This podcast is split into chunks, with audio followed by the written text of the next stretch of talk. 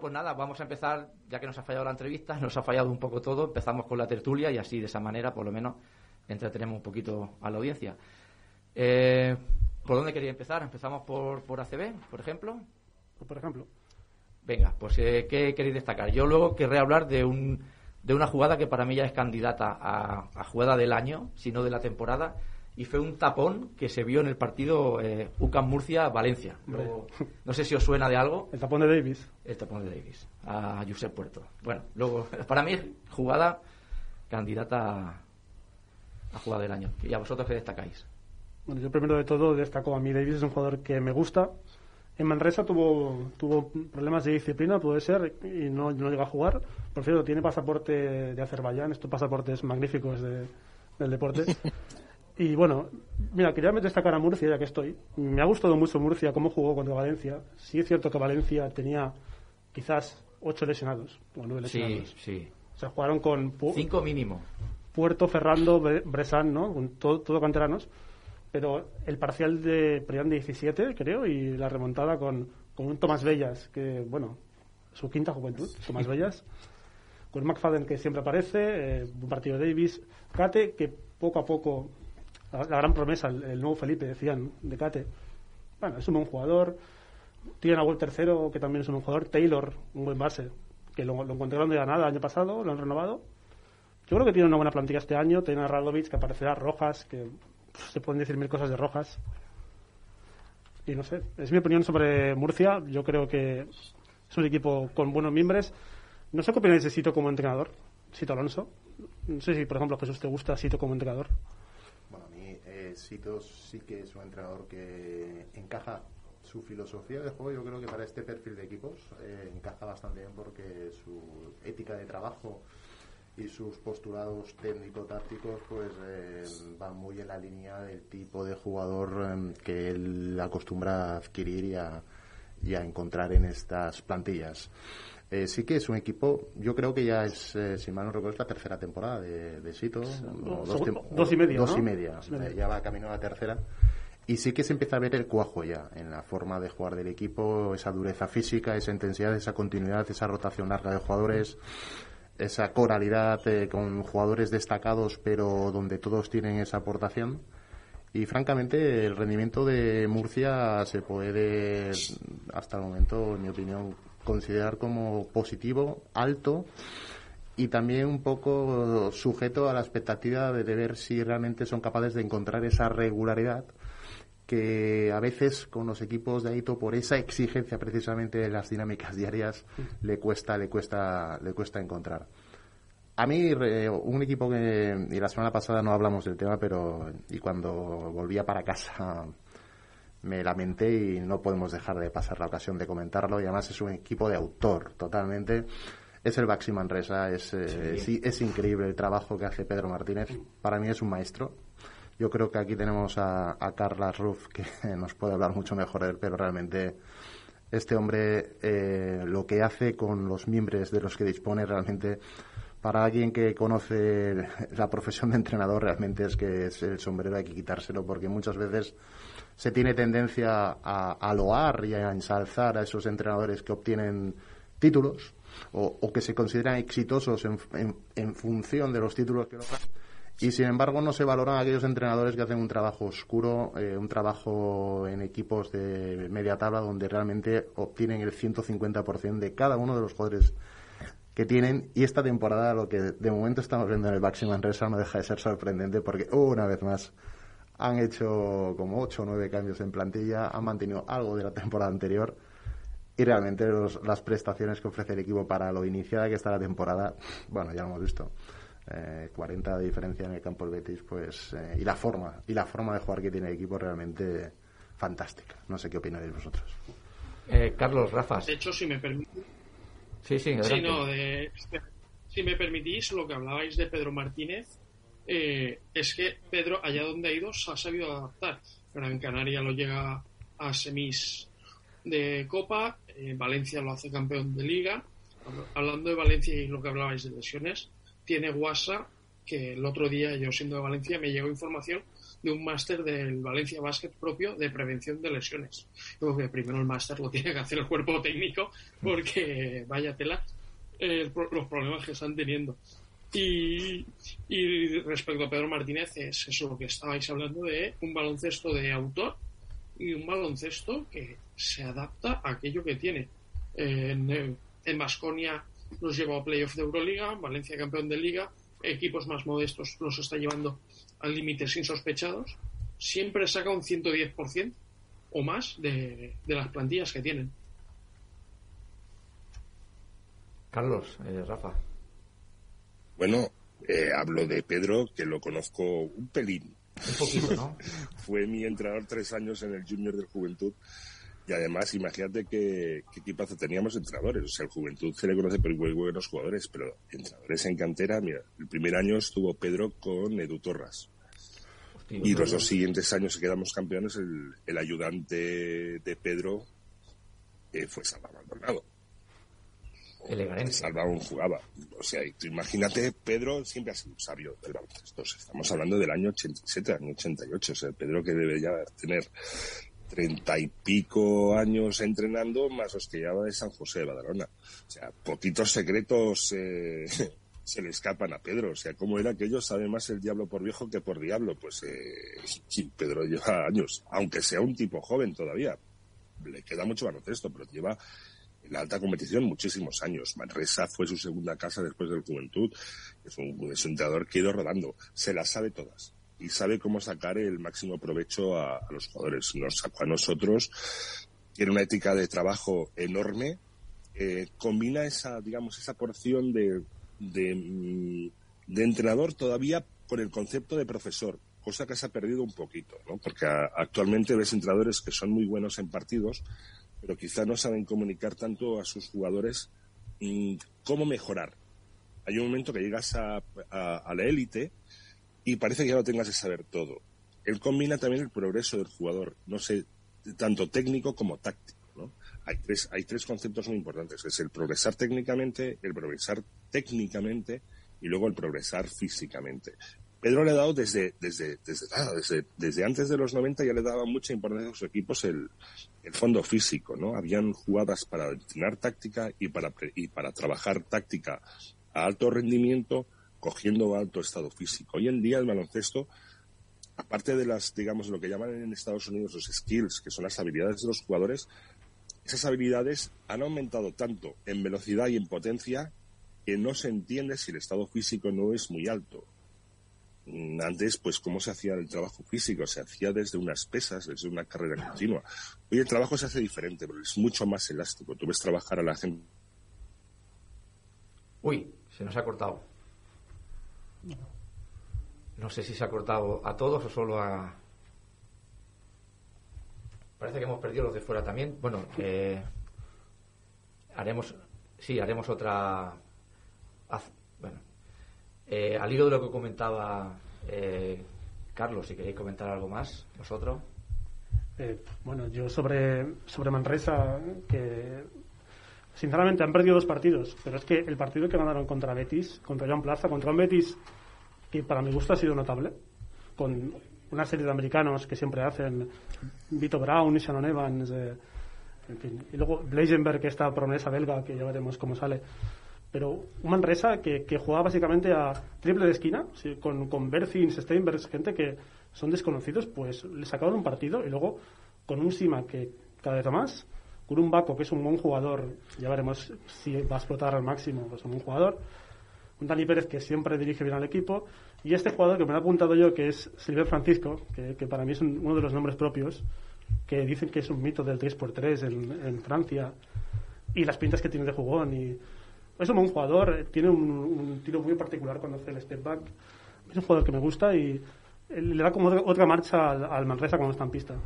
el típico base jugón, ¿no? Eh, que hemos visto muchos, pero no sé, me gusta, me gusta cómo juega Manresa. Sí, parece que hemos recuperado ya lo de fuera. Eh, Rafas, ¿estáis por ahí? Sí, sí, yo estoy por aquí. Vale, que se había eh, Bueno, yo quería decir mm, que Pedro Martínez es sinónimo de camaleón. Es un, un entrenador que se ha, adaptado a llevar equipos de media tabla, equipos con mayor exigencia, pero creo que todavía falta que, que algún equipo eh, de los top de Europa le dé le dé una oportunidad para llevar un equipo a para ser a lo mejor campeón de Euroliga y demás. O sea, no termina ningún equipo de decir eh, vamos a por Pedro. Es lo que yo echo de menos de Pedro Martínez, que para mí tiene más mérito eh, conseguir mantener la categoría, por ejemplo, este año con Manresa, a que consiga eh, ganar, que le den un Barcelona, un Madrid, consiga y gane la liga, bajo mi punto de vista. Bueno, él estuvo en Canarias, que también tuvo una etapa, bueno, decir, como mínimo tuvo los recursos de poder aspirar un poco más que no con el, con el Baxi. En Valencia también, que ya lo ha demostrado. Quizás yo realmente me gustaría verlo en un equipo top de, un Barça o un Madrid, pero eso es, muy complicado. No sé, los otros que Un equipo para ganar, que un equipo que aspira a ganar Euroliga. Eh, es lo que yo echo de menos de que alguien apueste por Pedro Martínez. Bueno, por fin estoy aquí, que creo que me han echado, Ahora, me ha echado directamente Zoom. Sí, Ahora que estaba, estaba lanzado haciendo un monólogo que no me lo creía ni yo de lo que estaba haciendo. Hostia, eso. Iba mi hecha. Ah, sí, continúa, continúa, Carlos, que sí, era muy interesante, ciertamente. Bueno, estaba explicando a Pedro, ¿no? Y bueno, siempre eh, vemos que Pedro siempre ha sacado algún jugador estrella, ¿no? Por ejemplo, en Balbi, viniendo Margasol rebotado del Barcelona, eh, cuando digo que, le, que, saca rendimiento y enseña el progreso técnico y táctico de los jugadores, lo que hizo Pedro con Margasol en Girona eh, le vale un monumento, con Fran Vázquez en, Canarias, ¿no? Siempre ese tipo de jugadores a él le encanta, Que tengan un talento especial y que sean un pelín diferentes, ¿no? Y lo ha hecho en varias, en varias, en varios, en varios sitios. en Manresa yo me acuerdo el primer año que estuvo, Mm, con Dani Pérez lo convirtió en el mejor sexto hombre de la liga, un jugador que, que era muy bueno, pero había tenido oportunidades. Les da una confianza y un, y un saber, eh, prácticamente lo único que te dice es juega, entrena y disfruta jugando. Yo creo que se nota un poquito que sus equipos disfrutan jugando, juegan por encima de sus posibilidades. A mí me recuerda un poquito lo que hace Pablo Lasso con el Madrid, ¿no? Hace disfrutar a sus jugadores incluso trabajando. No sé qué cachondeito había esa semana con Ivanovic, que decía que tenía, hablar respecto a la defensa, que había que estar enamorado, dijo, tras perder con el Juventud, ¿no? Y se cachondeó, hay que estar enamorado para defender, no, yo creo que se entendió mal. Eh, dice que hay que estar enamorado con el trabajo que no gusta.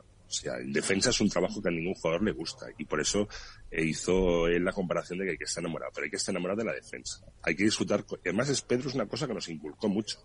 Hay que disfrutar con las cosas que menos te gustan del baloncesto, como es la pelea, que es lo que es más duro, porque es un contacto físico, o la defensa. Y Dusko dijo, bueno, y ahora simplemente se están conociendo, ¿no?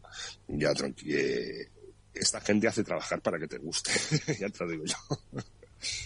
A mí lo que más me, sorprende de, de, Pedro es lo que hace en Manresa, porque tú has comparado con lo que con Lasso, ¿no?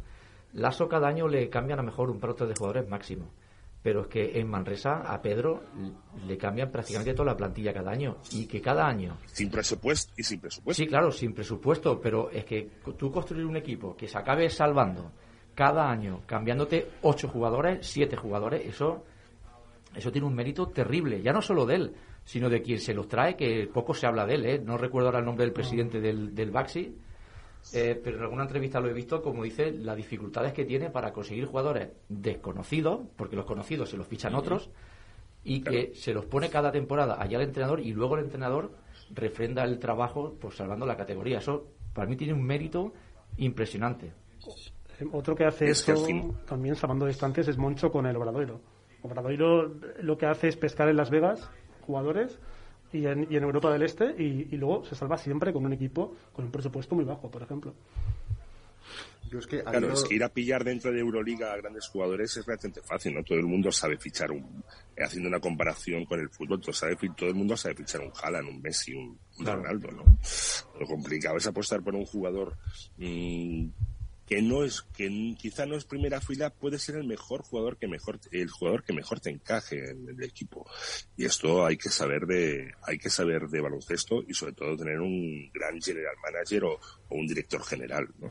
que entienda de baloncesto y seguir bien con el entrenador porque al final el entrenador lo único que se encuentra es un equipo hecho y dice venga tienes estos y entrénalos ¿no? Pero depende, porque yo sí que sé que hay entrenadores que sí están siguiendo ligas menores, por así llamarlo, y que están al día también. Por ejemplo, yo el año pasado o la temporada pasada discutía mucho con Alberto Miranda sobre un jugador ecuatoriano que está jugando en Argentina y los propios entrenadores ya se están preocupando de ver qué jugadores les puede interesar y qué no. Y por lo que decíais de Pedro, a mí me gustaría verlo cuando se retire Escariolo de la selección española, verlo en ese papel. Vosotros decíais Madrid-Barça, pero a mí me gustaría verlo al frente de la Roja. No sé qué opináis. Ya estuvo Pedro hace unos años al frente de la selección, la selección lo que se llama la selección promesas, y no lo hizo nada mal, ¿eh? y no sé si estuvo y, no, sé si estuvo Pep sí pero la selección absoluta ya es un papel más político ¿eh? O sea Escariolo lo hace puta madre pero y tú fíjate que los perfiles últimos de entrenador de la selección siempre han sido un perfil más político más que entrenador ha sido un poquito Escariolo Lolo Pepu Aito son gente mm, con un perfil mucho más eh, más gestor de egos. duro y agresivo, gestor de egos y también gente con experiencia, sabios, ¿no? Como se puede decir, un poquito sabios, ¿no? Un poquito, eh, no filósofos, porque yo creo que Lolo y, Escariolo tampoco no es que sean muy filósofos, pero son gente que, con, una imagen muy potente, ¿no? Igual más también decían también decían que Escariolo luego tenía mucha mano a la hora de que fuesen los jugadores que tipo Pau Gasol, cuando tenían dudas, que era muy bueno, eh, que tenía mucha mano izquierda para luego poder llevarlo a la selección y que quizás con otro con otros seleccionadores le hubiera costado más que fuesen las figuras a los campeonatos. Mm. Es que te lo dicen en italiano. Te, lo dicen con ese acento italiano. Claro. ¿Qué, has de decir? Claro, un argentino, es que te ganan. Solo con el acento ya te ganan. Ya le dices que sí. Claro, y, el argentino en ese sentido son muy italianos. No son españoles, pero tienen ese ah, tal, ese deje, ese tal. Que hablan, hablan mucho y no te están diciendo nada. No, parece que te estén, parece que te estén camelando y enamorando, ¿no? Prácticamente, ¿no? Es como una chica una chica caribeña, ¿no? Que te habla o que te diga la lista de la compra, que hostia, me encanta tu voz, chavaleta. mismo. Y ellos hacen lo mismo contigo, te, te, encandilan. Sí, sí, yo, he mencionado el tema de Pedro, Carlos, porque aparte de que tú lo conoces, eh, yo como fanático y enamorado del básquet, eh, valoro mucho esa estirpe de entrenador, de, eh, de lo que se denomina mediáticamente perfil bajo, pero que allí donde están desarrollan una forma de juego fresca, donde obtienen el 150% de cada jugador y donde ellos consiguen dar y dejar todo el protagonismo para sus jugadores. Ellos no son los, las, estrellas mediáticas del equipo. Ellos consiguen, transmiten, comunican. Y claro, el valor que yo le, le, le, otorgo a Pedro Martínez es que allí donde ha estado, hemos hablado de Moncho López, pero por ejemplo, donde Pedro ha estado el equipo ha tenido su sello. Eso yo lo valoro mucho un entrenador. El sello, el característico. Totalmente. Aún son, aún son Camaleónico y tal, pero él siempre aporta el sello y él parece, da la sensación, es ese, es ese perfil de entrenador que, por cómo se dirige en la banda, por cómo trabaja en los entrenamientos, por cómo ese tono de voz, esa forma de, de hablar, esa simplicidad de ideas que es dificilísima de transmitir. Es como si tuviera la pócima mágica del básquet y consigue que sus jugadores la comprendan para con unos mínimos elementos técnico-táctico-físicos, llevarla a cabo. Es decir, eh, ellos no son los protagonistas. Eh, eh, alguien ha comentado decir, bueno, es que me gustaría ver un equipo Euroliga y tal. Da la sensación de que los entrenadores top europeos son esos entrenadores de pecho de palomo. Mm, estoy en la banda eh, engominados y yo soy el puto rey de aquí, del equipo, y domino una, una, una entidad y una organización como el CSK. Y, me enfrento a quien haga falta, ¿no? Y, que, solo Pedro Martínez. Los mejores jugadores. Efectivamente. Y yo controlo a Mike James de. Estoy hablando de Itudis, pero.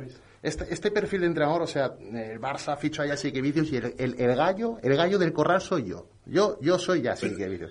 Y hay otros entrenadores como Pedro Martínez que da la sensación que los que estamos dentro del básquet decimos, hostia, es que este hombre este hombre, el básquet, lo entiende y lo transmite. Y no necesita él ser el, primero ni el que más destaca. Simplemente necesita que sus, sus jugadores, como tú bien has expresado, disfruten de lo que hacen. Y como tienen calidad, hay tres gotitas. el resto ya tres gotitas solo. Cuatro. Sí, cuatro gotitas. Sí, sin grandes eh, movimientos enlazados. El protagonismo es vuestro. La iniciativa, la toma de decisiones, el juego. eh, la preparación mental. Yo os acompaño en el proceso y os asesoro y os guío. Soy vuestro tutor, pero siempre en la sombra, para que vosotros emerjáis. Y esto es lo que siempre he valorado. Tuve la suerte de tenerlo como profesor en el curso de entrenadores y de tener una conversación con él. Y me, y me asombró la sencillez. Dije, madre mía, la gente que está en la élite, la gente que está en la élite, lo sencillo que es.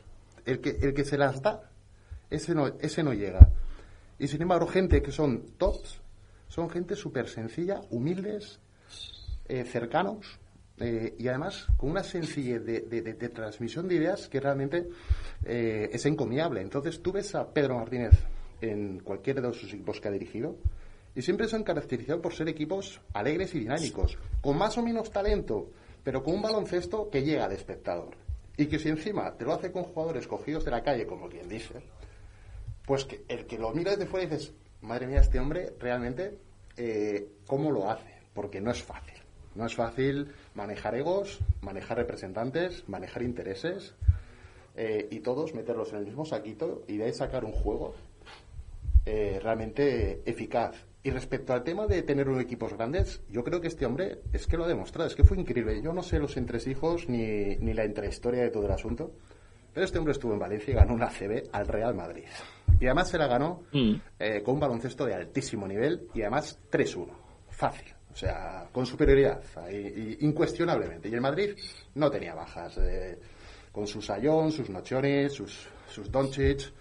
Y él, se vino con Uriola y Uriola se fue al Barça porque pasó por las manos de, por ejemplo, eh, o su Guillem Vives, Dublevich, como, como Margasol. Como Margasol, o sea, haciendo cosas que Y un jugador que no daban, que decía, que decía Ivanovic que no servía para nada.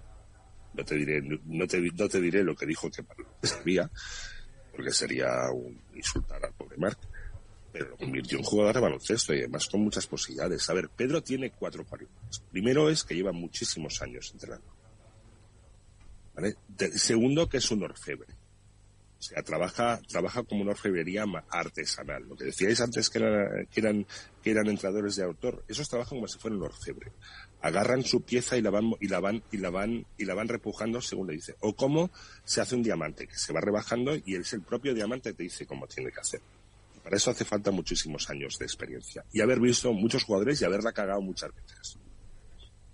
Eh, después, él es como un banquero ¿Sabes? Aquello que con un, que con un chicle, con un chicle y, un clip ya hace un ordenador. ¿Vale? O sea, aprovecha y después que saca el máximo rendimiento a los jugadores. O sea, con lo poco que tiene, a sus jugadores hace jugar al 150%. Pero, porque todavía sigue siendo lo que te estoy diciendo, es un entrenador profesor. ¿Vale? Se ha perdido eso del entrenador, no solamente el que lleva el partido, el que pierde el tiempo muerto. Y él no es un tío mediático. Yo no me imagino a Pedro haciendo de Manel Comas diciendo, este es un NAF. No me lo imagino. No me lo imagino. Son el tipo de entrenadores. Ellos no entran en esto. Sí. ¿Vale? Ellos no entran en esto. Manel sí. Manel ya le iba al además de armar follón y tal, igual que Ivanovic, igual que todo esta, ese tipo de entrenadores, ¿no? Zelko Bradovic, tal. Ya les va el circo mediático. Ellos no. Ellos, su circo mediático es en la pista entrenando. Ellos ganan los partidos en los entrenamientos. Y después el partido se van a llevar, pero su partido es el entrenamiento, toda la semana. Y tal que se entrena, se juega. Y ahí es donde se gana a sus jugadores. Eso los gana con, esa, con esa sencillez de, conducta. Sí, pero lo, más sencillo es lo más complicado, ¿eh? Sí, sí, sí, no, no, no, para a vosotros, ¿A vosotros nos parece es que, un, apunte porque lo, lo, introduzco también en el asunto. Es que yo creo que hay otro entrenador muy en la línea de Pedro Martínez, también muy infravalorado, que es Jaume Ponsarnau. Eh, como no grita y no, y no la lía parda, eh, pero es un entrenador que en Manresa eh, ha hecho un trabajo fenomenal. Yo creo que en Zaragoza van a estar estupendamente con él. de hecho, que ya se está viendo. Y en Valencia yo creo... Y Salva Maldonado igual. Y, Salva, Maldonado, tres cuartos de la Es ese perfil de entrenador que dice... No hacen ruido, pero hacen un trabajo sensacional. ¿Y, cómo lo consiguen? ¿Cómo consiguen equipo en el que van, equipo en el que tocan la tecla, la tocan y dices, pero si tenéis cuatro cañas, con cuatro cañas conseguís meter y jugar Ma básquet. lo que digo yo, Ya, pero yo me lo miro y realmente me quedo asombrado, de verdad. Una admiración absoluta por ellos y un respeto total. Aparte de lo que, a lo que decíais antes, eh, y hablo de experiencia propia, la humildad de Pedro Martínez y me explico. Eh, yo siendo de Valencia y demás, un clinic que fui a verlo, eh, bueno, después sí que intenté tomarme un café con él, me lo tomé y me invitó a ver cualquier entrenamiento que yo quisiera de Valencia Basket de ACB. O sea, él lo que tiene claro, una de las premisas que tiene él, es que él enseña todo lo que tiene para obligarse a ser mejor cada día. Y lo veo, vamos, es una filosofía que yo desde entonces trato de aplicar con la gente joven que está empezando a entrenar. Pero parece que cuando un, cuando un entrenador tiene ese ego, tiene esas. Bueno, es que de manera como podemos hablar. Que en paz, está el hombre que en paz descanse. A mí, se pueden decir muchas a cosas. Manel, a mi Manel no me lo toquéis, ¿eh?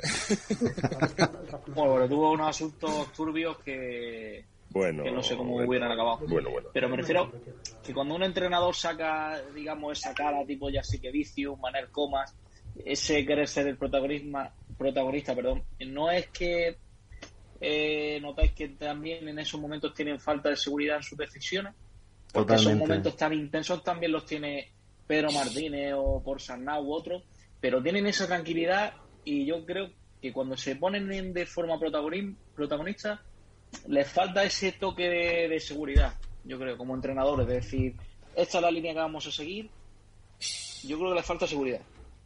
Yo allá sí que Vicius eh, me vais a matar, ¿eh? Yo, yo le percibo la, la inexperiencia como entrenador. Esa forma de jugar que, Total, que- total. que impone, la palabra es impone, es fruto de la falta de confianza en... Es una sensación totalmente personal, ¿eh? Eh, es, Igual de es aquí de, 20 de entrenador años, inexperto. Con 15 años, ya sé que Vicios va a pensar así, seguro. Seguro. Por- Tendrá, yo creo que tendrá sus convicciones, está claro, y son duras, pero yo creo que se va a flexibilizar mucho más. Eh, le pasó a Obradovich, ¿eh? Eh, Obradovich llegó, Bueno. era, era una máquina en, el, no- en el 90 cuando cogió al Partizan y a la Peña, y con el devenir y transcurso de los años y, y pasados los tiempos, pues sigue manteniendo evidentemente esos rasgos inherentes, pero ya no es aquel entrenador que, madre mía, era Esparta en estado puro. Obradovich aprendió de los mejores entrenadores que hubo en Europa y en una época muy jodida en Yugoslavia, en el que o entrenabas como un HDP o no te comías un rosco. O sea, era aquella época en el que llegaba en Yugoslavia en los años 80 y 90, es que era muy bueno, ¿eh? Porque es que aquello era entrenamientos arriba y abajo, o sea, a mí cosas que yo no estuve en el juventud con él, pero me explicaba que obligaba hasta a Courtney Thompson a subir escaleras, ¿eh? las rodillitas que tenía, o sea, la, o Ivanovic, Ivanovic, eh, como entrenador, la gente se quería ir, no porque lo tratara mal, sino que porque el que decía, eh, yo me acuerdo una frase en Ochone, es que si estoy con Ivanovic, mi carrera deportiva disminuye tres años, ¿eh? Porque fuerza muchísimo, psicológico y físico. O sea, el entrenamiento con Ivanovic es eh, como ir a los marines, ¿eh? Va, eh, eh, con varida por los marines o por una mili en las COES, ¿eh? Cuidado. Pero los jugadores- te lo digo, ya te lo digo. Carlas, eh, los jugadores Dime. disfrutan con un entrenador tan, tan, tan, tan, eh, no exigente, sino tan, em, por decirlo de una Hijo manera, de lim- puta, limita- ¿ves? limita- li- bueno, hijo de puta, no, limitador. O sea, tú a fin de cuentas, eh, un jugador de élite como tú, lo te- tenéis un talento y queréis expresarlo. Y ver que el entrenador os lo coarta, a veces puede desembocar en una pequeña frustración que os, eh, ver, que disminuye. Todos los Decir, "Hostia, entrenadores, los entrenadores son muy listos. Y los entrenadores dan y qui- quitan y dan. O sea, te quitan una parte de libertad, en plan, la frase típica de los entrenadores cuando tú decides alguna cosa. Yo creo que Rafa, además, igual seguramente lo habrá dicho alguna vez y yo creo que se ha dicho. Me, me tapo por los parte de-. No, coño, porque te, te sentirás identificado tú y todos los entrenadores. Tiempo muerto. Eh, hacemos esto y perdemos a mi manera. Vamos, a- ganamos o perdemos, pero lo hacemos a mi manera. O sea, hay entrenadores que mm, quieren llevar a rajatabla lo que ellos dicen. O sea, había, yo me acuerdo épocas George Cal o eh, entrenadores de este corte que cuando pasaban por la banda les indicaban la jugada. O sea, el, el jugador no podía, no podía pensar la jugada, se la decía el entrenador cada vez. O sea, tenía apuntado sus jugadas, se tenía apuntado el timing del, partido y se jugaban esas jugadas, se tenía el guion prehecho. Y hay otros entrenadores que improvisan sobre la marcha porque son muy rápidos. O sea, hay jugadores, hay entrenadores que son muy eh, sigo el guion, yo me he preparado el partido y otros que son jugadores de ajedrez.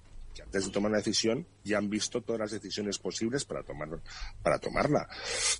Es que cada cada corte y todo esto sobre todo si se dentro de un dentro de unos parámetros que incluso hasta esto es como el rock and roll o el jazz no hasta la mejor im- improvisación está ensayada no o sea mm, por ejemplo, con Herb Brown hacíamos ensayos de, jugada- de jugadas perdiendo de dos, cinco segundos banda y hacíamos y preparábamos tres o cuatro jugadas para tenerlas ya hechas. Situaciones de partido, eso se entrena. Pedro lo ha hecho toda la vida. Situaciones de partido.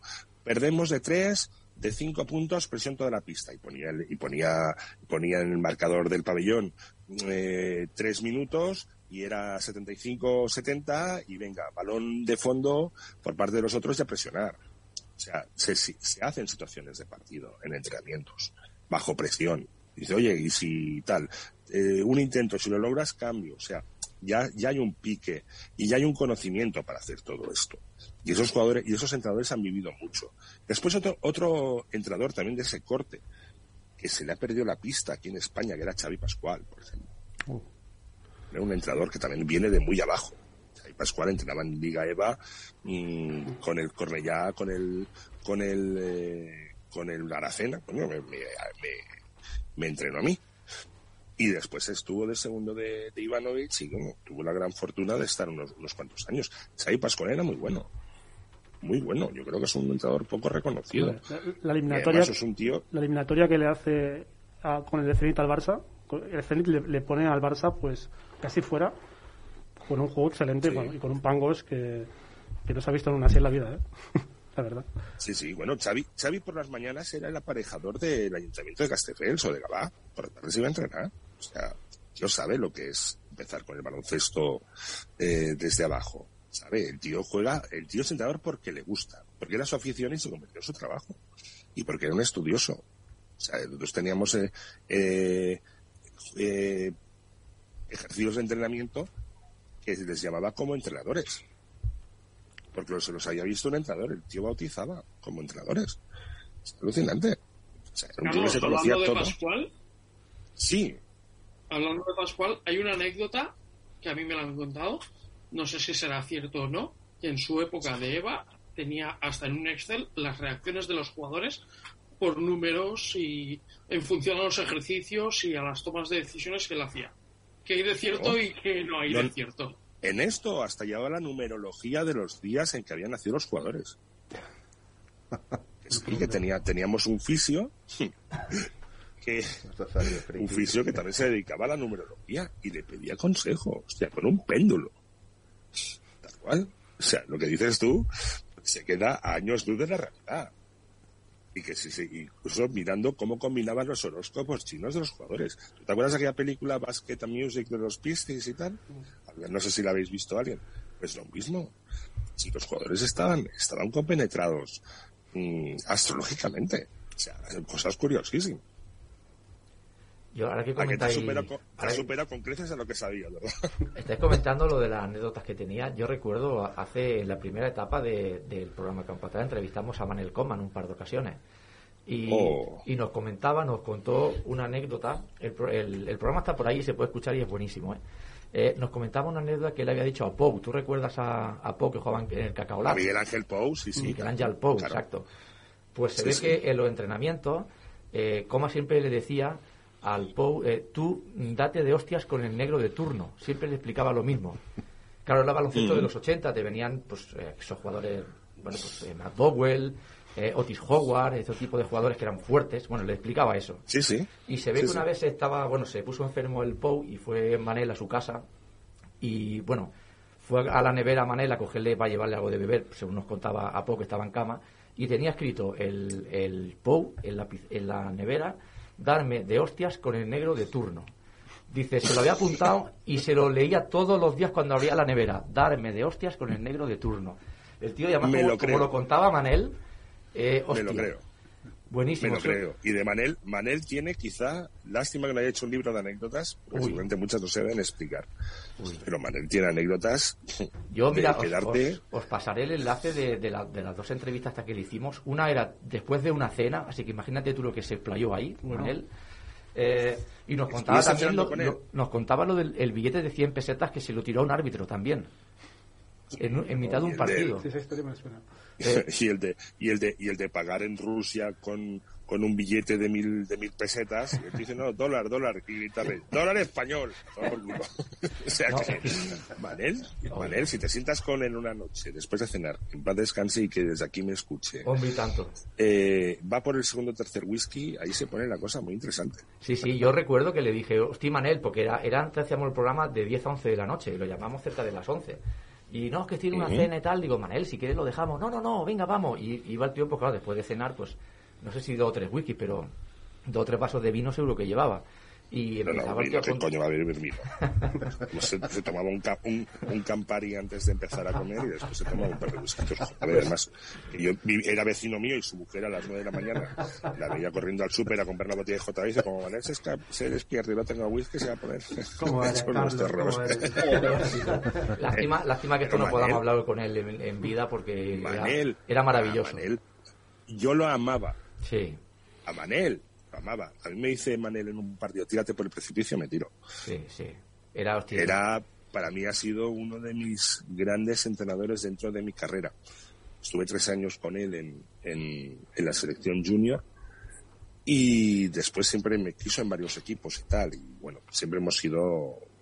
mm, Para mí ha sido, Manel ha sido una persona muy especial en mi vida. Mucho, mucho. Sí, la lástima es que, bueno, dejase el, el- el- los banquillos de manera prematura, ¿no? Se dedicase, que ojo, a, lo- a los aficionados ya nos venía bien que fuese comentarista de televisión española, porque se aprendió un montón, ¿eh? Y es un tío divertidísimo, Uh, divertidísimo, con una fina ironía, un humor inglés y aparte, ya sabéis, tocaba la batería en, en un grupo de rock. Ah, Eso no lo sabía yo. Sí, bueno, se iba cada jueves a tocar con los eh, Sirex, Hostia, los Sirex. Los Sirex. Claro. Era la batería de los Sirex en la discoteca aquí, cada, y, sin decir nada, ¿eh? Sí. Creo que tenía su batería. Y aparte hay una pequeña anécdota porque cuando estuve en Manresa, con Singla mm, toca el bajo y no me acuerdo cómo se llama el otro jugador que había que tocaba la guitarra. Alguna vez habían hecho algún polo por ahí secreto. Tocando en la batería, Singla el bajo y otro la guitarra. Hostia. Sí, qué sí. bueno. Era un tío muy rockero. Además, es un tío de buena familia, iba con su Porsche 911 y un pedazo Rolex en la mano izquierda. Flipas, cuando agarraba el balón siempre se le abría, el Steve. Y tiene frases míticas. Tiene frases mí- o sea, es un tío, es un. Manel, aparte de ser un gran entrenador, era un tío para dedicarle un libro. El que lo conociera y tuviera narices de apuntar todas las cosas. Si hubiera tenido un biógrafo, Uy. bueno, sería, no, sería, no sería un entrenador, sería una serie de Netflix.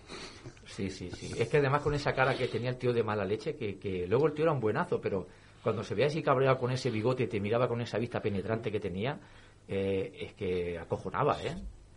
Mira, el que, el que tendríamos que entrevistar era su mano derecha toda la vida, Josep Olear. Ajá, mira, pues nos No ponemos, sé, si, no sé si lo conocéis. No sé si lo conocéis. Sí, bueno. Era así, fue, bueno, pues Josep Olear, que, que fue el que entrenó a Murcia durante algún año y tal. El año justamente, ¿os acordáis de Jordi Soler, que le pegaron una bofetada, una, un, un puñetazo a un jugador de, de su mismo equipo? Eh, Olear era el entrenador. Pues ese señor ha sido la mano derecha yo creo que ha sido la mano derecha, la de la izquierda, los pies y las manos y los ojos de, de, Manel Comas. Tendría una bonita entrevista en homenaje a Manel. Os puedo explicar mil y una anécdotas.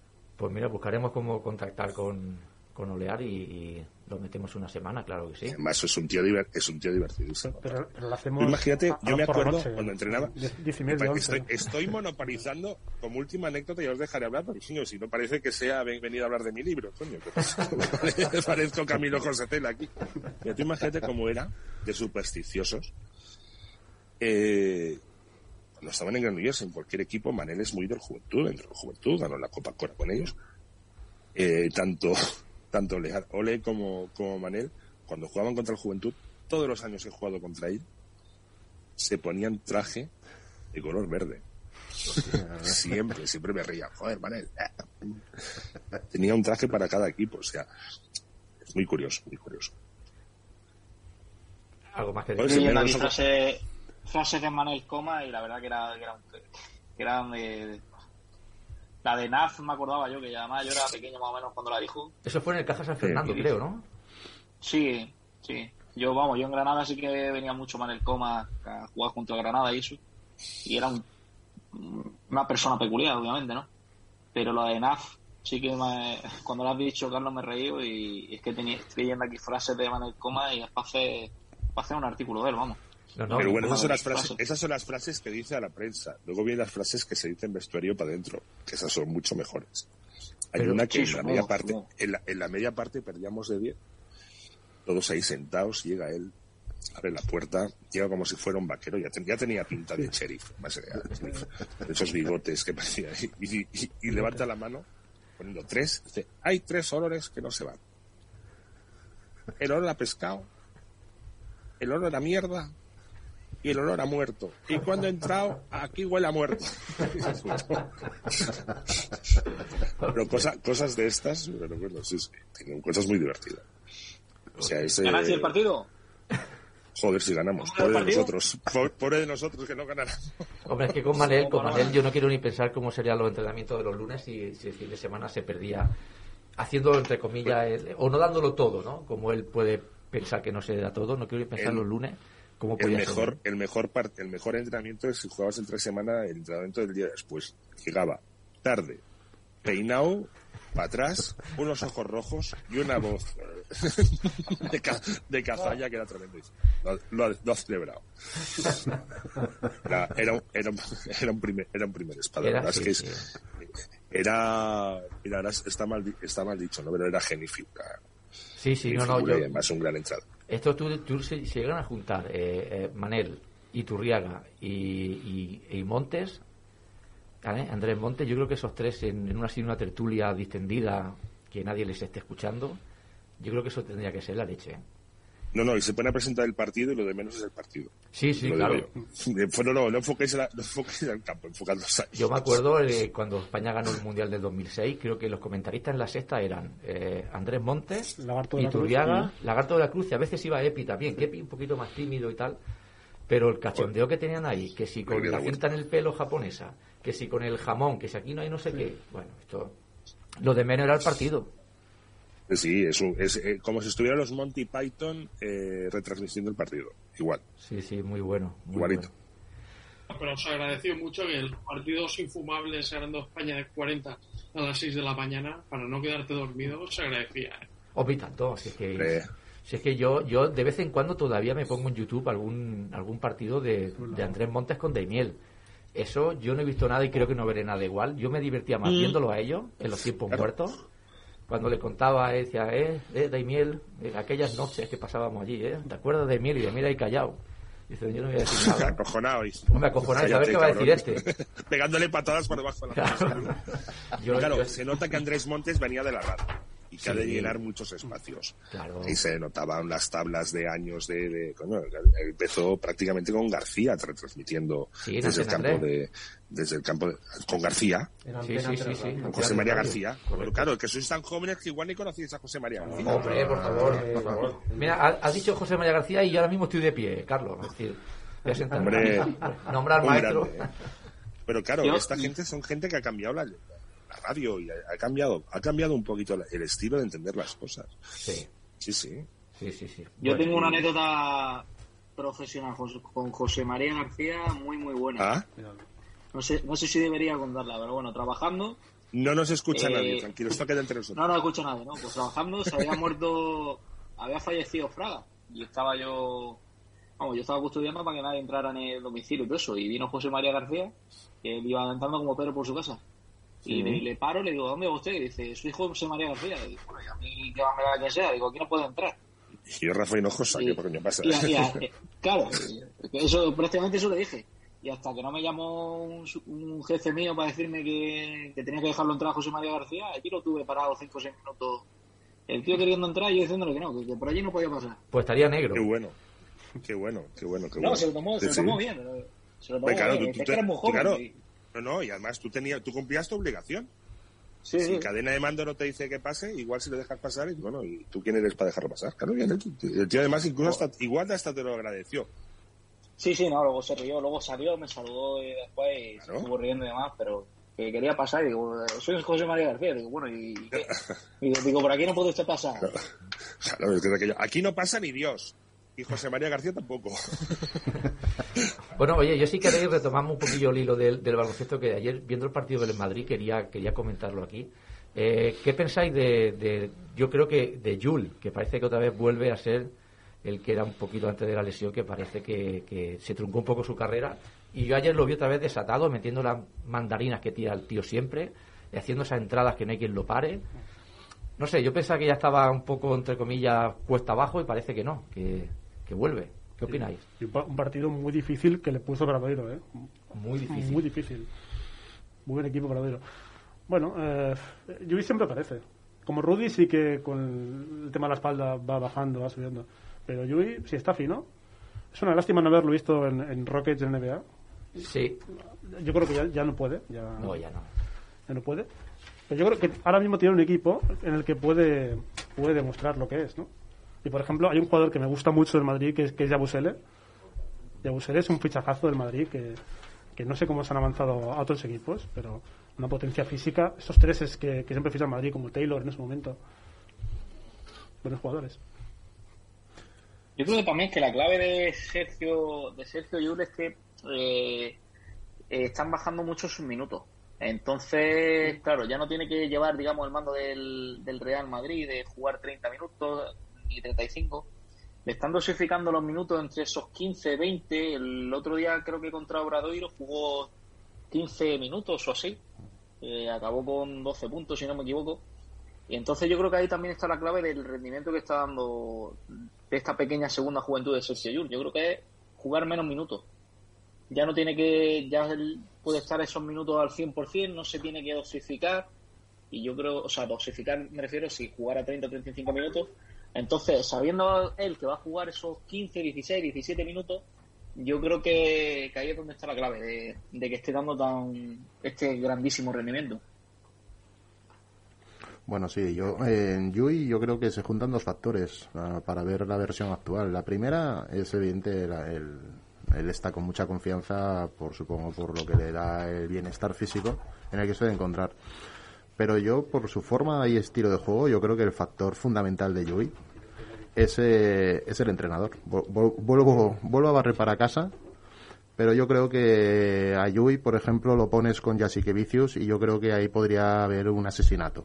Porque la forma de jugar y de seleccionar tiros eh, es, mm, bueno, a ver, los que estamos fuera como espectadores los disfrutamos, pero el profesional que está dentro ganándose el sueldo, dependiendo de que entren o no, realmente la taquicardia puede ser potente. Entonces, eh, Totalmente. Tien- tienes que estar muy, muy endurecido mentalmente para soportar con entereza ver a Yui hacer esas genialidades, que hay que, hay que catalogarlas así. Que Sí, te, sí. te dan o te quitan. De hecho, que en mi humilde opinión, eh, la versión que se suele ver de Yui en su máximo en el Real Madrid, mm, yo no se la he visto en la selección española nunca. No, nunca, Eh, no, no es capaz. No, en el Madrid, Pero porque Lasso era un jugador muy creativo y está adaptando el Lasso jugador al Lasso entrenador. Entonces, Yo es creo- la filosofía de la creatividad y Lasso ya se fue a estudiar en una universidad americana y ese baloncesto más adaptativo aquí a España lo ha sabido implantar perfectamente y, y Lasso ha sabido cambiar eh, las reglas del juego porque en España se jugaba de Xavi Pascual a no anotar a Lasso jugar a 90 o más puntos. Pero ¿no, no creéis que eh, el, Yui, el, juego Yui, lo podemos denominar así, el estilo Yui, Lasso solo, yo diría que solo se lo permite a Yui. Eh, ahí hay una relación paterno-filial, jugador-entrenador, porque esas mandarinas eh, cariñosamente denominadas, repito, mm, es que otro jugador eh, sale por la ventana del pabellón. Pero justamente ayer, al final del tercer cuarto, metió una, creo que perdió al Madrid de 6, me parece, o de 3. De tres, empató. Yo creo que si fuera el último segundo, típico llego, me planto, tiro y, y justo, junto con el 0-0 entra. Yo creo que eso fue decisivo para ganar el partido. Si no entra ese triple, no sé qué hubiese pasado. Es decir, tiene eso. Y ya cuando salió de la mano, es que ves, es que, ves que va a entrar. Bueno, es como. Hace mucho daño psicológicamente a las defensas. Claro, Sí, pero es, que, pero es que no lo ha hecho una vez ni dos, ¿eh? No, Sí, no, no, sí, no, sí, sí. ¿Cuántas veces? El- o sea, el así el- como la- el- al principio el tiro de la bomba Navarro, las bombitas estas eran como había los que se tiraban las manos a la cabeza. O sea, eh, Yuyi en ese sentido ha utilizado un tipo de tiro Los tiros a 9 metros de Navarro. Claro, es que Yui, por ejemplo, igual no tiene la potencia para entrar y meterla para abajo tipo claver. O sea, hoy en día la bandejita de solo Zabal de los años 80, hoy en día te viene cualquier eh, eh, pivot medianamente que te pone la el, el codo encima del aro y te la envía a la tercera gradería, ¿eh? O sea, hoy en día es más fácil tirar. Pero es que los tiros de Yui atentan contra cualquier ortodoxia de la técnica del tiro y de la selección y la toma de decisiones. Es que tú lo ves salir del bloqueo, lateralizándose, eh, desplazándose en el aire, cayendo mm, desde la esquina y dices, a ver, eh, mi hija que está jugando a básquet le está viendo el partido y digo, esto no te fijes, no, esto no, esto solo lo puede hacer este chaval, porque es, es, es, es que es increíble, o sea, es increíble y realmente es espectacular porque las encesta, es muy visual, pero los entrenadores, yo diría que mm, solo Lasso, eh, digamos que admite y sus compañeros el hecho de que Yui es así y lo quieren así, tal cual.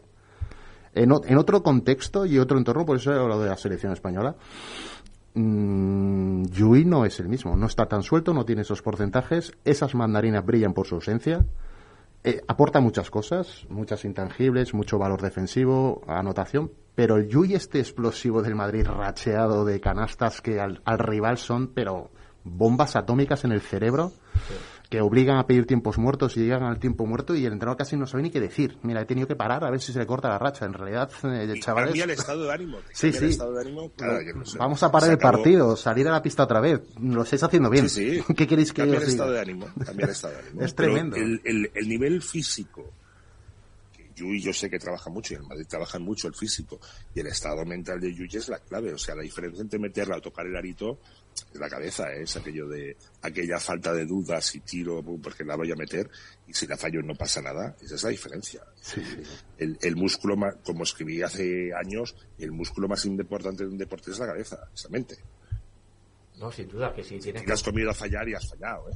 Claro, si, si tú, es que al final estás bien de mentalmente, ve el aro como una piscina. Y es que tires como Y, olim- y olímpica, ¿eh? Y Sí, olímpica. sí, sí, sí. Es que, y, y eso a Yul, es que le ha pasado tantas veces. Yo que lo he sufrido tanto. Sí, sí, no, no es casualidad. Cuando pasa más de 15 y 20 veces, y además Claro. esto no es casualidad. No es casualidad, no, no. No Y es además es no es un jugador que en los minutos finales se le busca a él también para que se juegue la última bola, porque es que tiene un alto porcentaje de, de ganarte el partido. Es Recordamos el partido Sí. contra Valencia. El, el- el tiro es aquel que.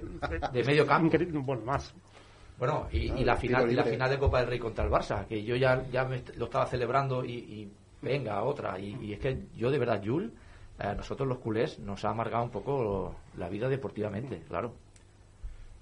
Navarro, ¿Y el Barça cómo Navarro lo veis? Como, mismo. como, de- como equipo, ¿cómo veis al Barça? Yo encuentro que le falta algo. Es decir, no Viene muy si- marcado por su entrenador todo el ambiente que se ha creado dentro. No sa- ahí no sabría qué decir. Uy, lo que está soltando. A ver, cuéntanos. No, no, pregunto, es una pregunta, ¿eh? Si es, si es un poquito, Jasikevichus ha, ha marcado eh, mucho el equipo o incluso eh, la llegada de Navarro en vez de Nacho Rodríguez. Yo creo que yo creo que es más el tema de Yasique Vicios. Yo creo que ya la comentamos, creo, una de las primeras veces que hicimos un programa piloto. A mí el método Yasique Vicius no me gusta. A mí no me gusta. El tío es un gentleman, es guapo para que haga la gran entrevista, era muy bueno como jugador, para mí era uno de mis ídolos, pero creo que se equivoca y saca peor rendimiento del que podría sacar al equipo que tiene. Solamente por el tema carácter. Yo creo que solo por eso no va a acabar, ojalá me equivoque, ¿eh? pero no va a acabar de triunfar por ese, por ese punto, por ese aspecto, porque es muy cabezón y no lo quiere cambiar. Sí, Lo hemos hablado. y- eh, Bueno, perdona, Carlos. No, no, Sí, tú, Carlos. que estoy monopolizando. Yo no pienso hablar más en 10 minutos. No, no. que yo creo que lo que hemos hablado antes, que el, el, o sea, tú no puedes pasar, por muy buen jugador que sea, de, de un mes a otro, de jugador a entrenador, y ya no de entrenador de formación, no, entrenador en un equipo que aspira a todo. O sea, yo creo que no ha quemado las etapas que hay que quemar, igual que de jugador, a quemarlas de entrenador. Pues mira, vas a estar Totalmente en un de equipo de, de segunda división, de segunda división, por así decirlo, en un equipo EVA, eh, o vas a estar de segundo yo creo que también le falta a lo mejor la humildad de ponerse de segundo entrenador, de asistente de un entrenador que ya lleve en la élite 10, 15 años y aprender. O sea, igual que tú no puedes coger un jugador cadete, por muy bueno que sea, salvo que sea Luca Doncic, decirle, venga, en ACB y a jugarte las canastas importantes. Tienes que ir quemando etapas como jugador y como entrenador. Yo creo que al final es lo mismo, tienes que quemar una etapa. No directamente, venga, de primer entrenador, de entrenador jefe en Barcelona, que aspira a todo, porque él no tiene esa experiencia para poder Claro. hacerlo ni, ni ha quemado esas etapas. Claro, para ser buen entrenador has de cagarla muchas veces. El problema es que la va a cagar en el Barcelona. Que en el que no se puede cagar ni en los entrenamientos. No puedes perder ni en los entrenamientos. Ahí está el problema. O sea, si fuera, no sé, en la Liga LEP o en, o en- o el Zalgiris o en un equipo tal, pues vale. Tampoco tienes una exigencia, pero es que Barcelona hoy en día las urgencias, y más y tal y como está el club, que también seguro que influye, eh, dependes de la bondad que tenga ese día Mirotic y compañía. O sea. Le, le pasó a un jugador, eh, esto que estoy diciendo, que para mí era un auténtico espectáculo, que era Prigioni, que también pasó de, de jugador a los pocos meses estaba en el Tau Vitoria, si no me equivoco. Sí. Sin ningún, Ah, sin lo- ningún tipo de y también lo experiencia echaron. y, y lo posible Bueno, en de fútbol tenemos, en fútbol tenemos un ejemplo muy cercano, ¿no? O sea, Kuman, el ídolo de, de Wembley que metió el gol, ídolo, ahora ya la gente se lo está cargando, ¿no? O sea, que, que, que- que seas buen jugador no significa que tengas que ser un buen entrenador. O sea, entrenador es mucho más. Sobre todo si te salta de etapa, bajo mi punto de vista también. Sí, yo por- Claro, y en un equipo, y en un equipo como el Barcelona. O sea, Lasso antes de llegar aquí ya había entrado en, en categorías inferiores. eh, el tema del entrenamiento En San de- Sebastián toda la vida. En el Pau Castellón, que- Guipúzcoa. y- y San Sebastián. en Guipúzcoa y otra cosa, ¿eh? estando él en casa ha visto a su padre mm, hacer de entrenador. Sabe de qué va. O sea, lo ha vivido en casa. Lasso hizo un trabajo muy bueno en, en San Sebastián también, en Guipúzcoa Vázquez. Pero, ah, Estuvo pero- allí, si, pero- no me, si no equivoco, tres temporadas estuvo allí, hizo un trabajo muy bueno y también fue quemando esas etapas. Hombre, y te- pisando barro, y- y pisando tenían a- barro, y si tienes a- que a que tomar malas decisiones, las tomas. Andy Panco, me, me encantaba Andy Panco. De Yasikevicius, una de las cosas que yo más observo en la calle, y es una opinión propia, es el gran contraste que hay entre la filosofía que plasma la pista como entrenador a la ejecución de juego que él tenía cuando era jugador. Es, es asombroso, o sea, no se parece en nada. Un jugador creativo, ofensivo, anotador, con, con Tirando digamos, tira- eh, tirando anarquía, Sí. a, a- a tener, a necesitar mucha expresión individual, mucha creatividad. Y como entrenador es un nazi, o sea, es un nazi. O sea, jugador creativo te, te- te- te- se te te cru- entiende, sí, un Y dices, eh, un normalmente uno cuando se hace entrenador plasma un poco su gusto y su forma de ver el básquet. Dices, pero si como jugador juegas de una determinada forma y probablemente con un entrenador como tú os hubierais liado hostias en más de un entrenamiento, ¿cómo es posible que como entrenador seas Bueno, eh, la cara opuesta. Es, es uno de los contrastes de Jasikevicius que eh, eh, genera más debate eh, fuera, o sea, en la calle entre la afición y decir, pero si él como jugador, Lasso, habéis hablado de Lasso y todo, de acuerdo, Lasso era un base creativo, anotador, mm, organizador, bueno, ves al Real Madrid, juega con la alegría que él jugaba en la pista, dinámico, a correr, a tomar tal. Eh, no sé, eh, es que lo de Jasikevicius es tremendo, es que es tremendo. Él era un Sí proofensivo necesita ser protagonista. pero además, solo habla de defender, de forzarse, de luchar, de ir al barro. Y luego y te coges un vídeo de él y dices, pero a ver, cuando tú jugabas. Pero ¿por qué no triunfó también Jessica Vicius en la NBA? Bajo mi punto de vista, porque él no era el protagonista, él no le, no le daban la confianza para llevar el- los partidos, porque calidad, visión de juego, lo tenía todo para triunfar, pero yo creo que faltó también un entrenador que confiara en él y le diera, le dijera, este es tu equipo, muévelo, muévelo en los partidos. pero no os llama la atención esto. Este paradigma en él no, no, es, no es llamativo. No es el único, ¿eh? hay muchos de ese, de ese tipo. ¿eh? Eh, pongo un ejemplo reciente, Teodosic, que se fue a Clippers. Aquí en Europa Teodosic para mí es top y bueno, eh, jugó bien de sexto hombre, pero lo hizo mucho más. Ya sé que Vicius era lo mismo. Era un sexto hombre que no le dieron oportunidades y, y creo que tenía por delante a TG4, un base, un base americano de segunda fila, o sea que imaginaros. Pero de todo eso se puede hacer un aforismo. O sea, Lasso es el entrenador que le hubiera gustado tener a Lasso y ya sé que Vicios, si hubiera tenido a Jesse que Vicios entrenador, se estaría cagando en el noche y día y mediodía, quizá, ¿eh? Sí, sí, seguro. Es que es una ¿eh? contradicción tremenda. Esto, eh, Sí. en el mundo del fútbol, este, este paralelismo se hace mucho. Es decir, ¿cuántos entrenadores que hayan triunfado conocéis que fuesen porteros? Bueno, eh, poquitos. Bueno, Stoikov, eh, que no era portero, ni mucho menos, sino era un tío adorado por su mala leche y tal. Igual de discoteca Bueno, pero estoy con... duró, duró tres, entra- dos entrenamientos como entrenador. Sí, yo siempre- que yo no, siempre- no soportaban, ¿eh? No, yo siempre he dicho que no que seas un buen jugador, que decir que seas un buen entrenador, pero eh, eh, comentando lo que dice Jesús, es decir, si tú eres portero, tu equipo va a jugar pues muy defensivo, teóricamente, en más Marrategui. No, no hay porteros, no triunfan, no se lleva eso. Pues en- Bueno, Lopetegui ahora. bueno, Lopetegui, sí, mira, Lopetegui a lo mejor es el caso más... La pero- excepción, la excepción. Pero en el baloncesto más o menos pasa lo mismo, ¿no? Eh, ¿Cuántos pivots son entrenadores? Que hayan triunfado. Orenga. Tabac. Orenga. Y así no fue. Que. ¿Eh? No lo he escuchado. Así Orenga. no fue. Oye, denoto, denoto unas risitas de cachondeito. Podría, No, podría no, ser, Fue un podría fiasco ser. la selección. No, bueno, eh, Podría ser. A ver, eh, Car- Carlos, aparte, ¿qué, qué eh, pibos? No, hombre, eh, a ver, lo que me vengo a referir es que si os fijáis, casi todos los entrenadores son bases, son escoltas, son aleros. No sé si es casualidad o no. Carlos, igual tú nos puedes decir por qué vosotros los Pero pibos siempre no... se ha dicho que el base es un poquito la extensión del entrenador en la pista, ¿no? Sí. Mm, sí. Sí, Por ejemplo, quizás sea por eso. Pues, pues, pues quizás sea por eso, sí, sí. Sea por eso. Gente más Eso obligada a pensar Y, eh, en y base. porque los vivos, y porque los vivos cuando acabamos estamos tan cascados físicamente que estamos hasta las narices de baloncesto, no podemos hacer nada. y los dedicamos a la radio y cosas de estas. Ah, exactamente. A la radio Hay que estar sentado. Puedes reír. a ¿no? componer Ahora- música, ahora a en tocar la armónica y eso, ¿no? Cuentan por ahí que... También, va, dicen sí, pero bueno, eso es para, eso es para algunos privilegiados. No puede, ¿eh? Ah, Ahora en serio. Yo volviendo a lo de Eh, Jacek segu- Vicius, seguramente hay mucho, hay mucho de eso, o sea, que el base sea la extensión del, del, del entrenador en la pista. Sí que es verdad que a lo mejor se han visto Eh, luego pivots que de, asi- de asistentes, sí. Hombre. Germán Gabriel, por ejemplo. Eh, el que está, que ahora, ahora se me ha ido el nombre, que ju- el Middleton, por ejemplo, allí, allí en Middleton. Moscú. Es decir, quizás asistentes sí que haya más, pero de entrenador así...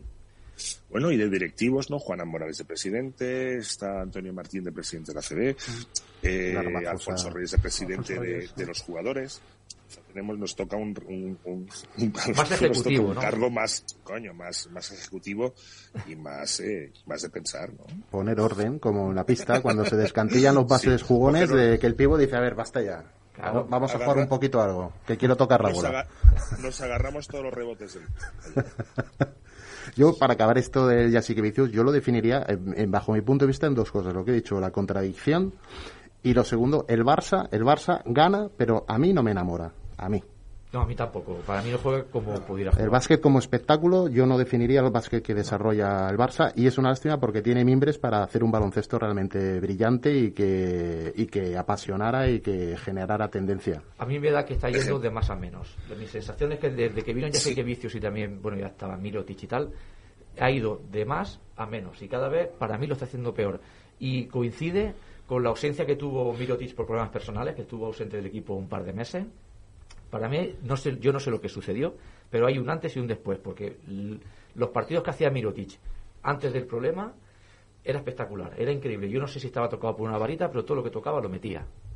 ¿Les han tocado el sueldo a los jugadores de básquet también igual que los se, del fútbol? se les ha propuesto y se comenta que eh, Mirotic no lo ha aceptado de momento y ya se le ¿Y intenta. los problemas pueden venir por allá? Yo creo que no, yo creo que vienen de antes. Pero está jugando bien ahora. Ahora ha vuelto a jugar bien, lleva dos partidos, tres partidos, Bueno, está tres, jugando sí, bien, sí. no acabó bien la temporada y, y desde que tuvo ese problema, no sé qué ha pasado con Mirotic, no sé si tiene la cabeza en otro lado, pero no, no, no, no funciona igual. Y el tema del dinero, gusta- evidentemente, claro que afecta, claro. me gusta mucho escuchar la gente lo que dice aparte de las crónicas oficiales y tal, ¿no? Y he leído varios comentarios de gente que no tiene nada que ver, que dice Mirotic está jugando muy bien, pero no se le ve implicado. Pues yo O sea, diría que va a hacer su papel, va a hacer su papel, va a cometer sus veintipico puntos, pero tampoco se le ve que se lleve, yo con, con implicado y Mirotic entiendo que no se carga el equipo a sus espaldas, ¿no? es que igual no Aquí, es un dame el balón, que ahora vamos. toca puntos, dame el balón a mí, que ya, que ya gano yo el partido. Eh, Es que el, el líder, el líder es Higgins para mí. No, el líder es Higgins, sin ninguna duda. Higgins se ha echado el equipo a la espalda en los últimos partidos y parte de la temporada pasada. Y Karate es, es el líder, bueno, el líder es diferente. Es- Es el, el cerebro del, del es el cerebro, pero el que ejecuta es Corey Higgins, y además que tiene. Bueno, es que es. es ¿Cómo se llama? Es de, de esto de su majestad, ¿no? Es, es el. eh, El ahijado de el Jordan. ahijado, es el ahijado de, de Jordan. Entonces, algo seguro que algún entrenamiento Ah. ha tenido. Algún consejo O sea, que es, como un 007, ¿no? Tiene licencia para matar, todo lo y, es- y para hacer lo que quiera. Lo bueno es que eh, la suele meter. Ese tirito que él llega, se para, se echa un pelín para atrás de 4 o 5 metros y tira suspensión, eso, eso es mortal. O sea, band- bandarinita Higgins también, ¿eh? Un poquito. Bueno, quizás no tanto, no, no, no sé, no diría tanto, pero, pero bueno, quizás un poco. Oye, y desde aquí un saludo a Jasikevichus, ¿eh? Hombre, Hola, claro. ¿qué tal? Si nos estás escuchando, nada en contra tuya, ¿eh? Que es todo para mejorar el Barcelona, ¿eh? No, O sea, exactamente. Nosotros no hacemos todo, mal, somos ¿eh? constructivos nosotros, Carlos, lo, lo decimos por su bien. Yo me gustaría que se tirase muchos años ya sé que vicios aquí, eso sería sinónimo de que hay buen juego, de está saliendo título. bien, claro. O sea, Simplemente estamos comparando, hemos hecho la comparativa de, de cómo era el de jugador y cómo de entrenador, un poco, ¿no? Exacto. Y también que está el, y también el Barcelona que todos esos equipos se maximiza siempre cada gesto y cada cosa, ¿no? Porque tienen tienen diarios solamente dedicados a ellos, ¿no? Diarios que además tienen nota. que llenar cada día, haya partido o no. Y eso cuesta lo que no está escrito, ¿eh? Muy difícil. Sí, señor. Claro. Eh, señores, Bueno, yo pues tendré de despedirme Sí. porque tengo unos chavales de aquí media horita que me están esperando en la pista. y nosotros también vamos a despedir el primer programa aquí, así que nada, os agradecemos mucho. Un placer. Igualmente, y Nos vamos hablando. emplazamos, nos emplazamos para hablar de Jasikevicius y alguno más que quiera. Y alguno más, claro que sí. Un saludo, Carlos. Un abrazo. Otro para ti. Igualmente. Rafa, un abrazo. Oye, Un abrazo, eh, Carlos. la entre- la- y la entrevista de Pepu la puedes publicar cuando quieras, ¿eh? Sí, la publicaremos. Sí, vamos, a, vamos a esperar unos días. ¿Cómo, cómo se pincha Rafa, eh? Has triunfado. Venga, un saludo. Bueno, esperemos que la semana Hasta que viene la tengamos. luego. Chao Sí. a todos. Hasta luego. Adiós, Carlos. Bueno, pues nada, nosotros nos quedan cinco minutitos para despedir. No sé si tú puedes aguantar, Rafa, cinco minutillos más. Si no, pues. eh, Sí, sí. Sí, pues eh, si queréis comentar alguna cosilla más de baloncesto femenino, de NBA, alguna cosa que. A ver, yo, yo por ejemplo, de, del femenino he visto poco, vi algún partido. Eh, Vale- Valencia, Valencia me está enamorando, por ejemplo. Eh, yo- Laura Gil, que la pobre se, se la criticó mucho en, en el Mundial por uno de los errores que tuvo. En fin, eh, también Twitter es un mundo en el que ya sabemos cómo va. Pero es una jugadora maravillosa y vamos, eh, lleva desde los 16 quizás, no, a nivel altísimo. Y ahora esta nueva generación, ¿no? Con eh, Leti Romero, ¿no? Maite Cazorla de, de. Raquel Carrera, Raquel Carrera. Ángela Salvadores la han reco- este año la han incorporado y les va a dar un plus. ¿Qué, qué- qué pasó con Salvadores con 15 años? Pintaba como, como Valdemoro, decían, no Valdemoro. ¿Qué, qué le pasó? Que tiene 24 años, ¿eh? Salvadores, que no lo parece, pero es muy joven todavía. No le he seguido mucho la pista. Yo creo que se la encumbraron muy, muy deprisa. Y el hecho de ir a jugar a baloncesto extranjero, pues eh, probablemente su, su potencial de crecimiento y formación dentro de un ambiente, digamos, de más eh, margen, pues evidentemente decrece porque cuando ya te, te fichan pues con equipos eh, Euroliga, con expectativas y tal, pues el rendimiento muchas veces a los jugadores se les exige que sea inmediato. Según cómo lo gestionas, pues puede suceder que, que sufras un, un leve estancamiento, un mayor estancamiento. Y yo creo que eso también es una de las causas por las cuales ella decide volver a España. Además decide volver a un proyecto emergente, un proyecto que está en ciernes de, de- de mejora y en una edad adecuada todavía para recuperar sensaciones e intentar dar un pasito más adelante en la evolución de que de la cual pues eh, a priori se esperaba de ella. Está en un lugar bastante adecuado. Pasa que la liga femenina eh, es una liga que cada vez ha ido, en- al igual que la de fútbol, está cada vez en mayor difusión y en mejoría en nivel de, de, juego, en nivel de competitividad, pero sigue estando un poco cerrada ese- a esa pequeña terna de tres equipos entre Perfumerías Avenida como clarísimo aspirante, mantiene el bloque, mantiene las jugadoras WNBA. Luego seguidas, yo creo que más por Valencia que por Spar Girona, No, aunque no, vamos no. a ver Spar Girona si de la mano de nuestro amigo Alfred Julve es capaz de hacerse, digamos, de suplir las bajas de Sonia Basic y de, creo, Chelsea Gray, creo que Chelsea la, Gray también. la, la, la pivot muy interesantes. Y luego sí, hay un grupo de 7 ocho equipos que son aspirantes a entrar en ese play y a competir, pero no creo que tengan unas opciones reales de poder aspirar a algo más que no sea entrar en la Eurocup femenina, incluso esa cuarta plaza para jugar playoffs como el año pasado pues eh, tuvo Guernica, pues mm, será ahí esa pelea. Yo creo que está todo bastante sota caballo rey. A ver, en el masculino también. Pero estamos hablando de, de la liga femenina que está mejorando, está creciendo, hay una mayor inversión eh, en su difusión. Y bueno, hay equipos pues eh, que son entretenidos ver. El Valencia, lo has citado, es un equipo que realmente hace un baloncesto muy interesante, muy alegre, muy moderno y muy equilibrado. Combina el juego exterior con el interior y tiene jugadoras que dan buenas prestaciones en ambas, en ambas opciones. Que era Aubiña, que quizás ahora es el gran nombre, el gran nombre de la selección española.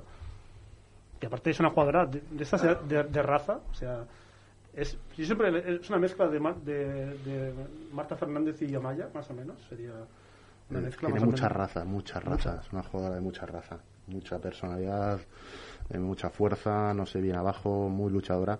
Es una jugadora que a, a todo entrenador eh, la quiere en su equipo. Porque aporta esa intangible y ese espíritu que te hace pues estar ahí.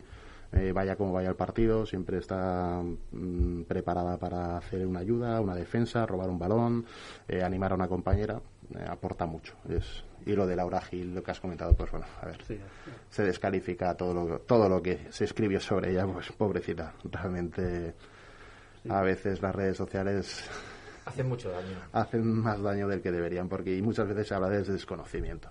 Desde el desconocimiento, porque realmente es- la Olimpiada que hizo esta chica fue estupenda Sí. y porque en un partido falló cuatro o cinco tiros desafortunados que nos han costado eliminatoria, un partido de 40 minutos no se puede juzgar por tres acciones puntuales en su conjunto. Y que además siempre se dice que falla el que tira. Eh, aquí lo cómodo es, pues, no, yo te lo doy a ti, yo no quiero saber nada, y luego si falla, ah, no, no, la culpa es...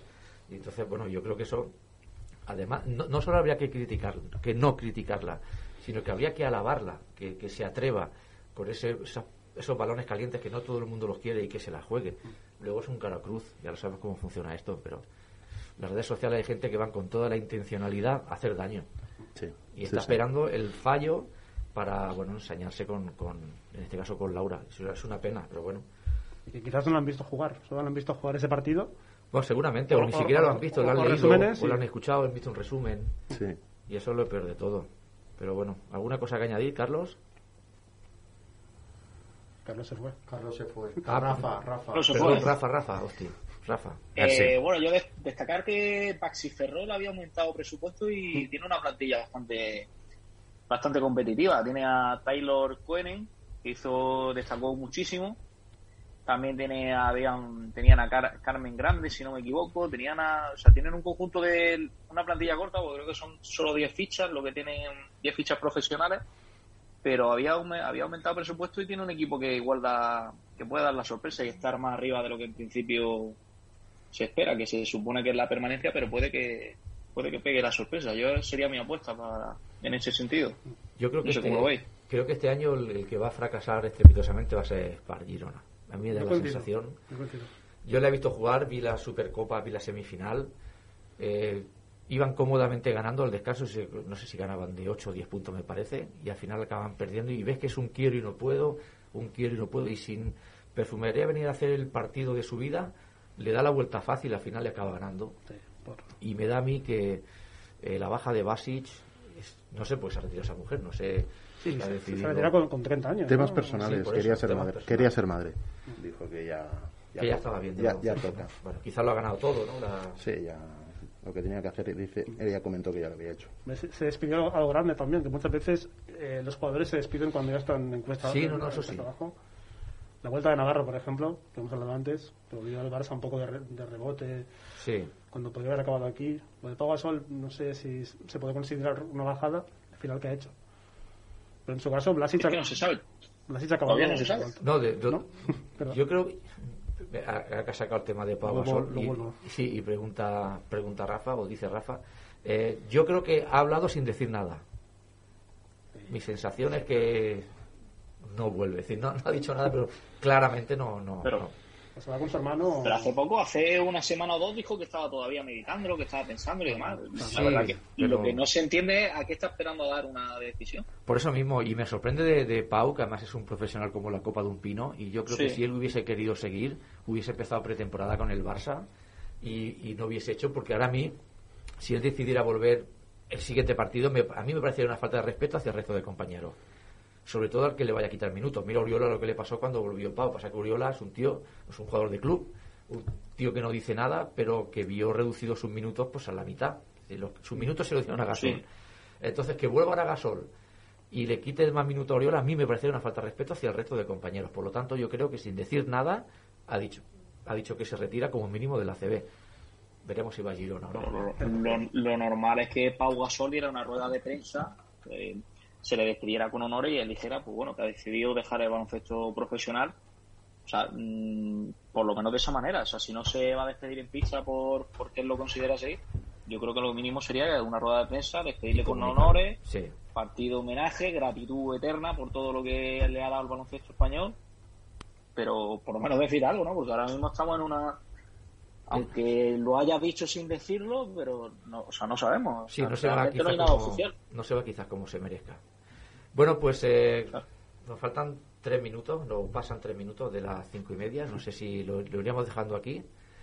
Eh, no sé si sí, es que se acaba también el tema del Zoom. Esto de Zoom hay que buscar otra alternativa. Que si no, mejor. el tema gratuito se acaba pronto. Y nada, si quería añadir una cosa más para despedir y, Bueno, y- yo, yo me guardo el tema para la semana que viene, si queréis. En el tema del básquet femenino, la aparición de equipos como Zaragoza, Valencia, Estudiantes. En Canarias. En Canarias, por ejemplo. El- que eso, eh, no sé si creéis que es bueno o malo para el baloncesto femenino. Eso lo debatiremos semana que viene. Lo he entendido, pero yo creo que es un buen tema. Sí, sí. Cada vez vemos más equipos. Yo creo que es bueno. Yo creo que es bueno. Y se nota, ¿eh? Oh, mi tanto que se nota. Si ido un Madrid. y si nuestro femenino. amigo Florentino se animara a crear esa sección femenina del baloncesto, sería un impulso importante. Y si volviera eh, el V Barça, el Barça. El Barça, que estar está, pero en categorías bueno, locales, digamos. Ah, bueno, está en segunda. Está en la, en la Liga Femenina Ch- Challenge. Claro, la Challenge. Bueno, Rafa, pues si no tienes nada más que añadir, te vamos a ir despidiendo antes de cerrar aquí y, y nos vemos la semana que viene. Pues nada, un placer. Nos vemos el lunes que viene. Igualmente, vamos Un hablando. Un saludo, hasta luego. Y aquí en el estudio, pues lo mismo. Si queréis comentar, Jesús, para concluir, Juanma, y si no, pues lo cerramos aquí. Ah, un placer y eh, poco más. nos vemos la semana que viene. La semana que viene esperemos que con más fortuna ya podamos eh, volver a tener a Pepo. Una pena que tenemos aquí a todo un campeón del mundo en Radio Vila eh, y lo hemos tenido que, que despachar rápido. Bueno, cosas, cosas técnicas, hoy no funcionaba nada. Y nada, lo dejamos con música de fondo, con la, la esqueleta habitual de la, la programación de Radio Vila y nos vemos la semana que viene. Un saludo, hasta luego.